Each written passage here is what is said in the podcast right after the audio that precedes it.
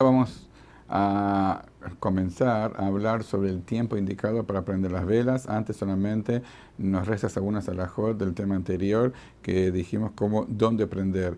De Jatejilá dice la alajá de que eh, prender en, digamos, en, un, en kelim, en utensilios que sean todos iguales. No tienen que ser diferentes uno de otro.